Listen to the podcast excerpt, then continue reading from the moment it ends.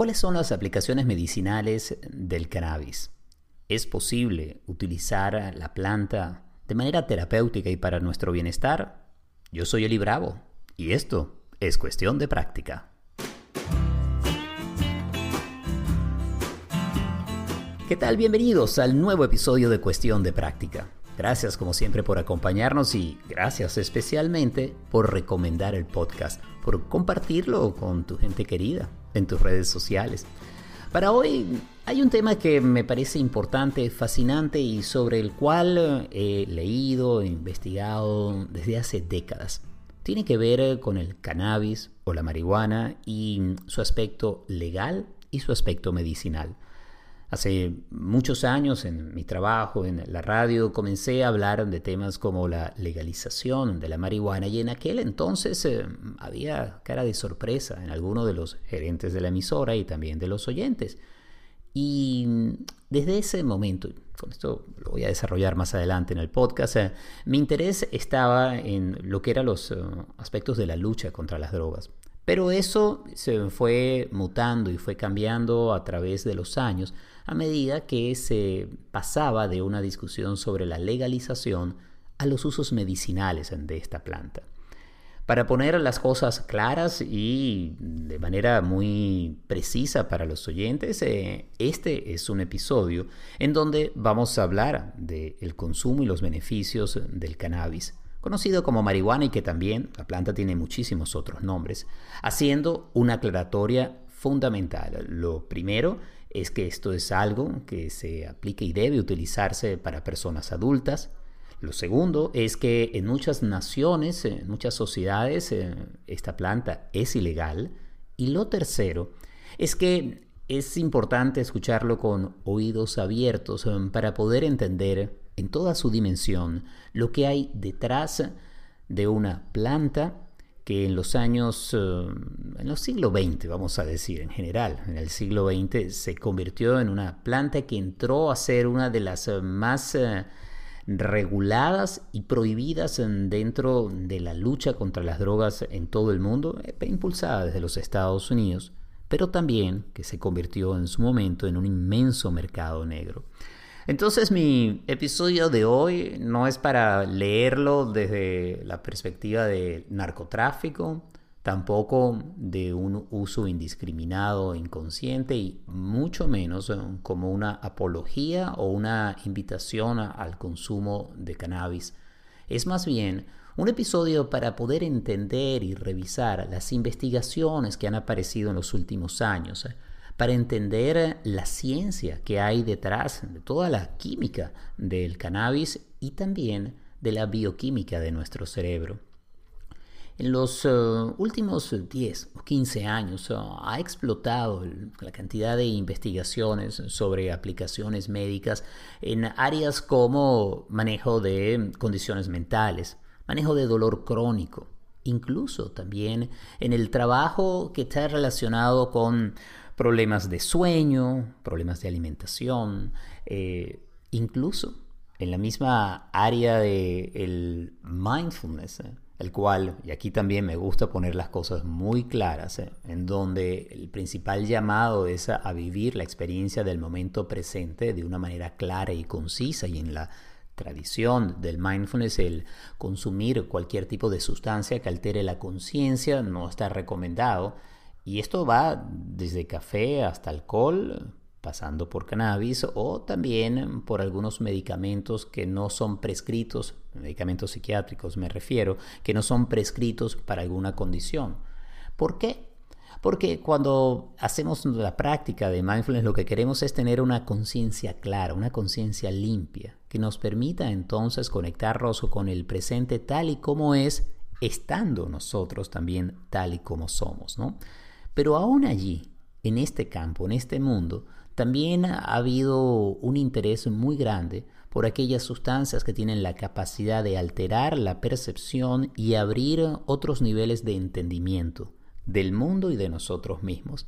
Así que la conversación con mi invitada Valérie Lolet estará centrada en entender cómo opera, cómo funciona, qué hay detrás del cannabis, pero también cómo operamos y qué hay en nosotros, en nuestro sistema nervioso y en nuestro cerebro, para ver de qué manera pueden trabajar en conjunto, de qué manera se puede utilizar de una forma medicinal y también recreacional el cannabis y para mover una discusión que durante tantos años estuvo centrada en la prohibición y moverla a otra luz, una luz de la investigación científica, del uso regulado y responsable y también, muy importante, de mm, una aplicación consciente de los beneficios que pueda tener en cada uno de nosotros, entendiendo las diferencias que tenemos como seres humanos en nuestra bioquímica y también en nuestra manera de ser y de pensar.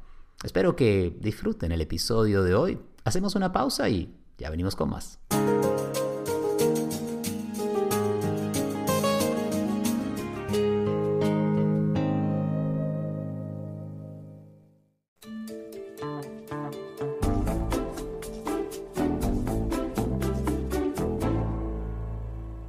Para hablar sobre cannabis o como le gusta decirle a mi invitada, la planta, tengo una mujer que se ha dedicado en primer lugar al mundo de la comunicación, al campo creativo, porque Valerie Lolet, mi invitada, es eh, una directora creativa que fue evolucionando su trabajo hasta llegar a su actual proyecto de Plant Department. Lo interesante del trabajo de Valerie es que, por una parte, está ligado a lo que ha sido la industria del cannabis, al desarrollo que ha tenido, y no solamente en los Estados Unidos, también está ocurriendo en otros lugares del mundo, lo cual incluye Latinoamérica, pero también tiene su experiencia personal, los usos que están ligados al bienestar, la salud, el placer y también el desarrollo personal. Valerie, gracias por acompañarnos en cuestión de práctica. Bienvenida. Ay, muchísimas gracias. Es un súper honor estar aquí contigo. Gracias por la oportunidad. Me encanta que podamos hablar de este tema, el cual quizás hace unos 20, 25 años que comencé a hablar de esto en la radio, la gente pues, abría los ojos, me subía las cejas en Venezuela y decía, pero ¿de qué es lo que están hablando? Porque, por ejemplo, tú hablas sobre la legalización de la marihuana cuando es eh, una droga que es ilegal y muy peligrosa. Y desde ese momento pues, eh, yo lo enfocaba, la conversación que tenía sobre los problemas que había traído a nivel mundial la guerra contra las drogas, pero todavía no conocía las aplicaciones medicinales. Y cuando hablo de no la conocía, es que no conocía la parte científica. Todo lo que hoy en día, luego de más de 25 años de investigación, se sabe. Y de eso quisiera hablar hoy contigo, pero primero para, digamos, arrancar en la página 1. Cuando hablamos de cannabis, ¿de qué estamos hablando? Ok, bueno, es definitivamente una de las plantas más maravillosas que están sobre el planeta Tierra. Es eh, extremadamente diversa y variada. Tiene más de 100 componentes cannabinoides y de, estos componentes hay dos que, a los que les damos particular atención, que es el CBD y el THC. Estos dos componentes son los que predominan en la planta. Eh, igualmente, pues hay una diferenciación dentro de, esta hermosa eh, creación del universo, que es que eh, está el hemp o el cáñamo, que es más de uso industrial, y está pues el cannabis, la flor de cannabis, que es mucho más rica en THC, que es la que se conoce por sus efectos psicoactivos, ¿no?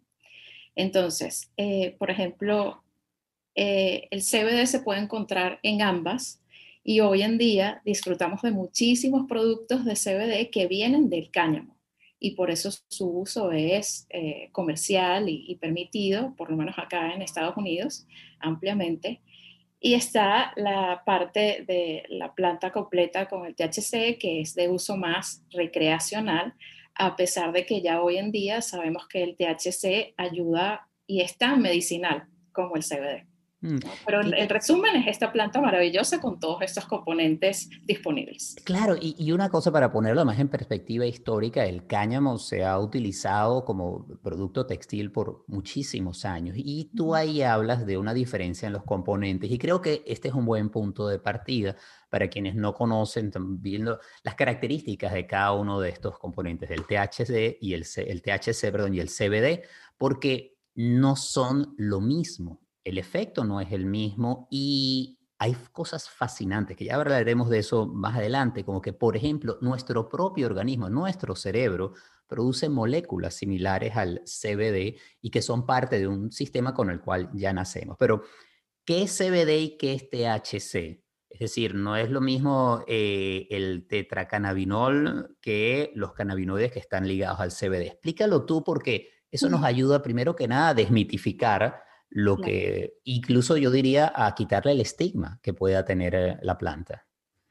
Absolutamente. A ver, eh, nosotros tenemos, como decías, me encanta que tengas todo este conocimiento, me parece fascinante, tenemos un sistema endocannabinoide. Todos tenemos ese sistema. Este sistema fue descubierto en los años 90 y todavía, pues, lentamente se está integrando a los libros de medicina, no está completamente allí, por razones diversas, ¿no? Eh, podemos profundizar luego en eso, pero tenemos este sistema que procesa eh, cannabinoides. Y como bien decías, nosotros generamos endocannabinoides. Eh, estamos en en ese trabajo diario. Todo, todo, todos los días, todo el tiempo estamos procesando y generando esos endocannabinoides. Endo porque están dentro de nosotros. Los cannabinoides que vienen de afuera se encuentran en la planta. Y qué cosa tan maravillosa que esta misma sustancia que generamos y que regula un montón de procesos en nuestro cuerpo, solo se encuentra en esta planta, ¿no? Eh, en el cannabis. Eh, a eso se les llama cannabinoides o fitocannabinoides. En este caso, pues eh, ya sabemos hoy en día que este sistema modula el sueño, el apetito, el dolor y el estado de ánimo. Esas son las cuatro cosas principales que trabaja el sistema endocannabinoide. Súper importante. O sea, aquí estamos hablando de, algo eh, vital, básicamente. Entonces, eh, ¿qué sucede? Cuando nosotros tenemos falta de esos cannabinoides o hay una actividad irregular, pues nos podemos beneficiar de los cannabinoides que provee la planta como un suplemento. Eh, yo digo que, ese es el, presente y el futuro del cannabis, ser un suplemento natural para nuestro sistema endocannabinoide. Y en ese caso estamos hablando de lo que ves el CBD y por eso es como se ha mercadeado inicialmente. Pero tú mencionabas también el THC, que es el componente psicoactivo, que es el que puede generar ya una alteración de la percepción y lo que comúnmente se llama el high o la nota o el vuelo, el viaje, lo que sea, que es una molécula distinta. Y como tú señalabas al principio, algunas variedades de cannabis no son tan altas en el THC, otras sí. Y aquí también se ha abierto un estudio que tú asomabas sobre incluso esos efectos del THC. Una de las cosas que he encontrado fascinante en el mundo de, la terapia, psicoterapias alternativas, es la importancia que se le están dando a elementos psicoactivos. Ha ido a través de hongos, otras sustancias, y esto incluye también al THC, no con un uso meramente recreacional o por pasarla bien, sino por lograr ah, una vamos a llamarle una apertura mental o una capacidad de, llegar a otro nivel de conciencia que, entre otras cosas, puede desmontar las estructuras rígidas del self o del ego, del yo, y eso permite que alguien pueda procesar de otra manera la información que desde lo consciente no puede hacerlo. Es un área fascinante y que está yo veo ya a punto de conseguir aprobación de la Administración de Drogas y Alimentos, la FDA de los Estados Unidos. Y allí entonces estamos hablando de otra área, no es solamente regulación de apetito, esto es ya una aplicación psicoterapeuta y yo diría que hasta trascendental. Completamente, completamente, así es. Eh, sí, definitivamente hay, por ejemplo, para, para tener una idea de cómo funciona esto dentro de nuestro cuerpo, hay dos tipos de receptores, eh, CB1 y CB2. Estos receptores están eh, dentro de, nuestro funcionamiento regular. El CB1 pues eh, recibe más THC, procesa más THC, está allí para eso y el, y el CB2 procesa más CBD. Juntos hacen cosas maravillosas, pero como te referías, el THC, pues al tener este nivel de psicoactividad mucho más amplio, eh, se podría decir que expande un poco nuestros sentidos, nos permite pensar de manera distinta, es como tener una especie de, pared que está lista para enchufar distintos cables, ¿no? Nuestro, eh, nuestra mente funciona siempre enchufando los cables de la misma manera rojo con rojo, azul con azul, verde con verde. ¿no? Cuando estamos bajo los efectos del THC específicamente, pues esos cables se pueden conectar de manera distinta. Se puede conectar el rojo en el azul y ahí salen nuevas ideas y salen nuevas sensaciones y viene este despertar ante las cosas más sencillas como tomarse un jugo de parchita. Este jugo de parchita lo percibes como si fueses un niño eh, tus sentidos los, eh, digamos, recibe tu, gusto, tu olfato, recibe eh, una impresión mucho más profunda de, los sabores y, olores que puede tener la parchita. Entonces, allí viene un poco una apreciación más expansiva del presente y de las pequeñas cosas. A mí me gusta mucho tener la oportunidad de conversar contigo porque en mis distintas entrevistas, pues siempre hay tanto que decir del cannabis, ¿no? Desde por qué se prohibió la planta, los intereses que están detrás, o la ciencia, como hemos estado conversando, o el marketing, o cómo puede ser un impulso para la economía de, nuestros países eh, y nuestras comunidades. Pero hay un punto importante que, es este, que no, se conversa tanto, y es que eh, la planta te provee de algo, ¿no? que es eh, está en el THC, que, que, te permite disfrutar un poco más el presente y las cosas sencillas que damos por sentado, como el sabor de una comida deliciosa, escuchar eh, un tema musical que te guste, simplemente salir a, a, tu terraza y ver el cielo y ver cómo las nubes pasan.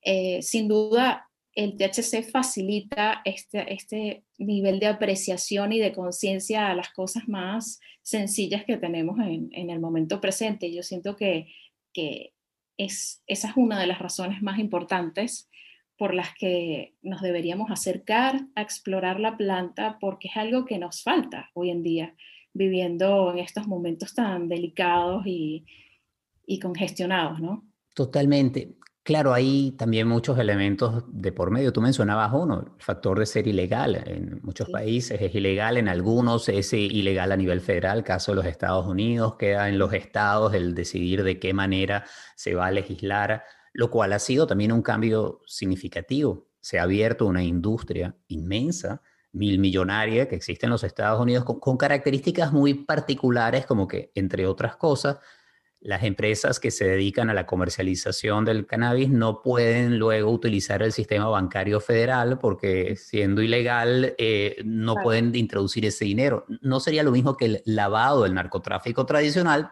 pero se parecen. Es decir, entra en contradicción porque, y es a donde quiero ir, existe un elemento de prohibición que comienza en la primera mitad del siglo XX, hay razones económicas, pero también, y esto creo que es importante pues, verlo en su perspectiva, también porque el mal uso de la planta, como cualquier otra sustancia, puede generar diversos problemas, que pueden ir desde problemas pulmonares al inhalarla en exceso. Hay también posibilidad de que se generen eh, episodios psicóticos en algunas personas, porque eso se ha visto o incluso lo que fue también uno de los argumentos importantes en los años de la lucha contra las drogas, sobre todo en los 80, porque puede ser considerada una droga de entrada a otras de mayor potencia. Y entonces eso generó una reacción en contra que requirió, creo yo, mucho estudio. Hoy en día hay una visión distinta. Y creo que pasa por el punto de conocer los efectos, conocer también la propia persona que lo consume, quién es y para qué la está utilizando, y porque se ha cambiado tanto las presentaciones, es decir, la forma de consumirlo, como también hay un mayor control de las dosis de THC, es decir, una mayor capacidad de poder entender qué tipo de planta es la que se está consumiendo y qué también se adapta a la persona. Es decir, esto es un cambio significativo. De alguna manera se le está tratando como una medicina. Completamente, completamente. Así es. Eh, a principios del siglo pasado, pues era una medicina. Había decenas de medicamentos que se recetaban para convulsiones, para asma, dolor premenstrual, dolor crónico. Te puedo nombrar 12 más. O sea, era una medicina oficialmente. Y luego entra eh, por razones políticas, raciales y económicas la prohibición ¿Qué sucede con la prohibición? Que envía la planta a un lugar oscuro, genera el mercado negro. En el mercado negro, pues ya ahí no hay ningún tipo de regulación.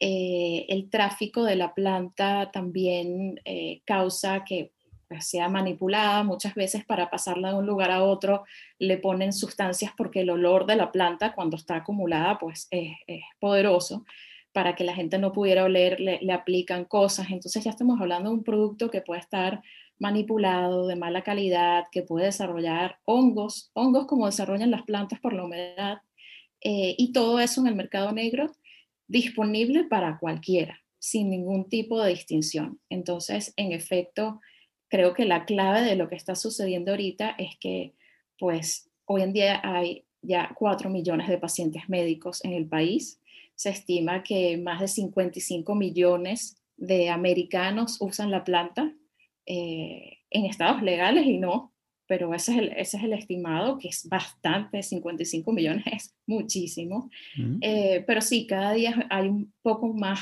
conciencia de que esto tiene que llevar eh, regulación, uno tiene que estar muy claro de qué es lo que necesita de la planta, no es usarla por usarla, o comprarla en cualquier lugar porque es una lotería, básicamente comprar en el mercado negro es peligroso, es ilegal y es una, es una lotería, pues uno no sabe qué, va a estar consumiendo allí. Eh, y también un poco más de educación al entender que aunque cada uno tiene un sistema endocannabinoide, cada uno eh, funciona distinto con su sistema. Entonces siempre es bueno ir de la mano de un experto, de un médico que te la recete, e inclusive en el uso recreacional, saber exactamente qué es lo que estás comprando, cuál es tu dosis ideal, verlo siempre como una exploración, porque en estos momentos están tratando de, de desarrollar distintas unidades médicas alrededor del mundo un examen que pueda determinar el estado de nuestro sistema endocannabinoide, ¿no? Cómo está funcionando y qué cannabinoides nos hacen falta. Entonces va a llegar un día en donde simplemente con este examen, que va a ser como una prueba de sangre, un doctor nos va a poder decir, mira, a ti te va a caer muy bien el THC, el CBD y el CBN, por ejemplo, pero evita los productos con CBG, porque esos no te van a caer bien. O sea, mm. vamos, a llegar a ese punto, vamos a llegar a, a esa customización, esa personalización de, de la planta como producto, pero estamos encaminados ya para eso. Entonces, de aquí a allá hay que tener pues como mucho sentido común, mucha responsabilidad, ir de la mano de, expertos, porque como dices, si por ejemplo en tu familia hay eh, historia de enfermedades mentales, de esquizofrenia, digamos, tú no eres una persona que debería consumir THC, porque el THC podría ser un trigger para, para ti, para, para tu salud.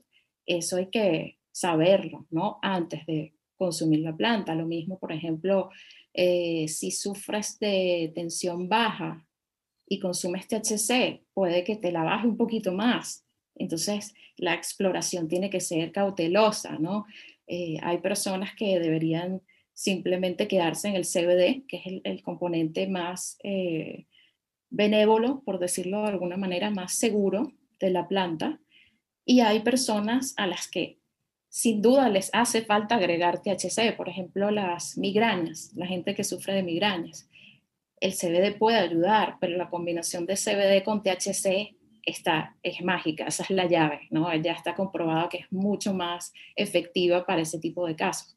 Entonces sí, es eh, una planta que es tan compleja como nosotros los seres humanos, pero también tan bondadosa que a diferencia de el resto de las sustancias o drogas que, existen, pues no ha matado a nadie, no hay un registro en la historia de una muerte por, por sobredosis de cannabis, cosa que no se puede decir de el alcohol o la nicotina viendo sustancias recreacionales o de los opioides y otro tipo de medicamentos viendo el lado ya más farmacéutico, ¿no? Mm. Es realmente una bendición contar con este recurso natural, pero siempre requiere mucha responsabilidad, mucha educación y, e información, ¿no?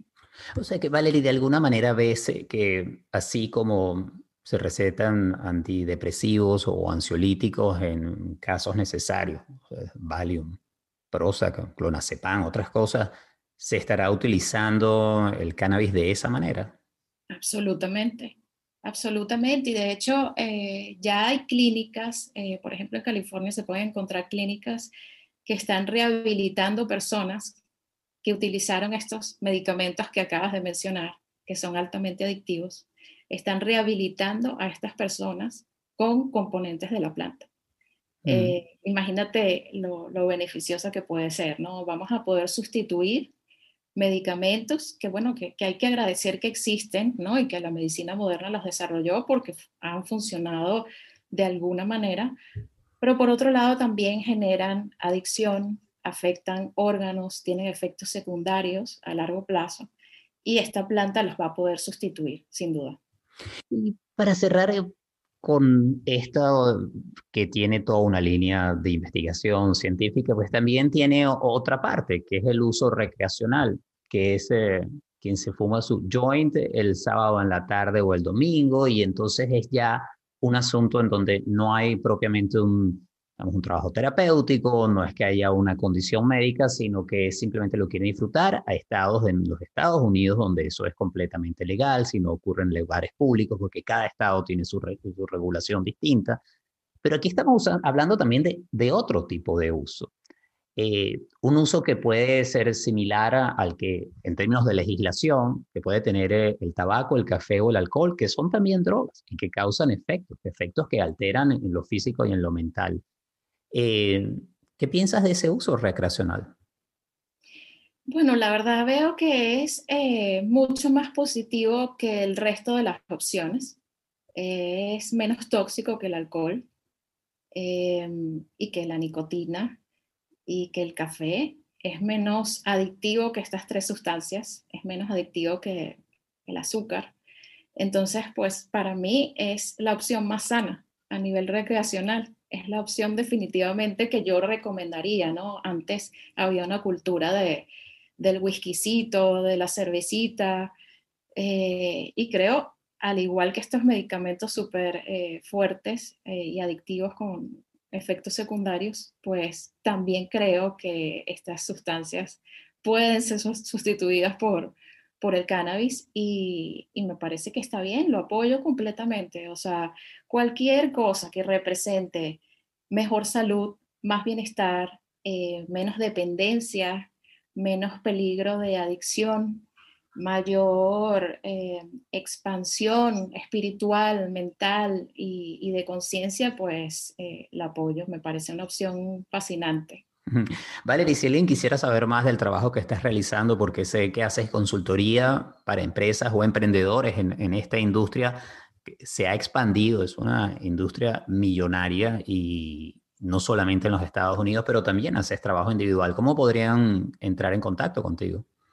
Bueno, estoy a la orden en The Plan Department. La página web de The Plan Department es ThePlanDep, como la abreviación, .com, theplandep.com en redes sociales, arroba de Plandep, igual. Y también estoy en mis redes sociales personales, eh, más que todo en Instagram como Valerie Lolet. Lolet es L-O-L-L-E-T-T. Dice muy bien. Valerie, gracias por estos minutos, por habernos acompañado en cuestión de práctica. No, gracias a ti por la invitación y ha sido un placer y, y un honor estar contigo, Eli.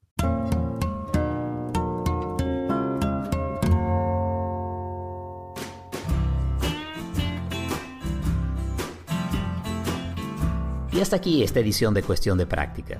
De verdad que ha sido un placer poder acompañarte y espero que sigas con nosotros para los próximos episodios. Si quieres oír episodios anteriores, ya sabes que puedes buscar en el directorio de cuestión de práctica y es que tenemos eh, diversos temas mm, que van todos ligados a, a esa búsqueda de una mejor relación con nosotros mismos y con los demás. Cuestión de práctica es posible gracias al apoyo amoroso y constante de Gaby Contreras. La edición y el montaje es de Andy Grafe, la música original de Simón de Franca. Yo soy Eli Bravo y si quieres saber más de mi trabajo te invito a que visites elibravo.com. Eso es E-L-I y latina y de Italia, bravo.com. Será hasta una próxima oportunidad y seguimos en sintonía.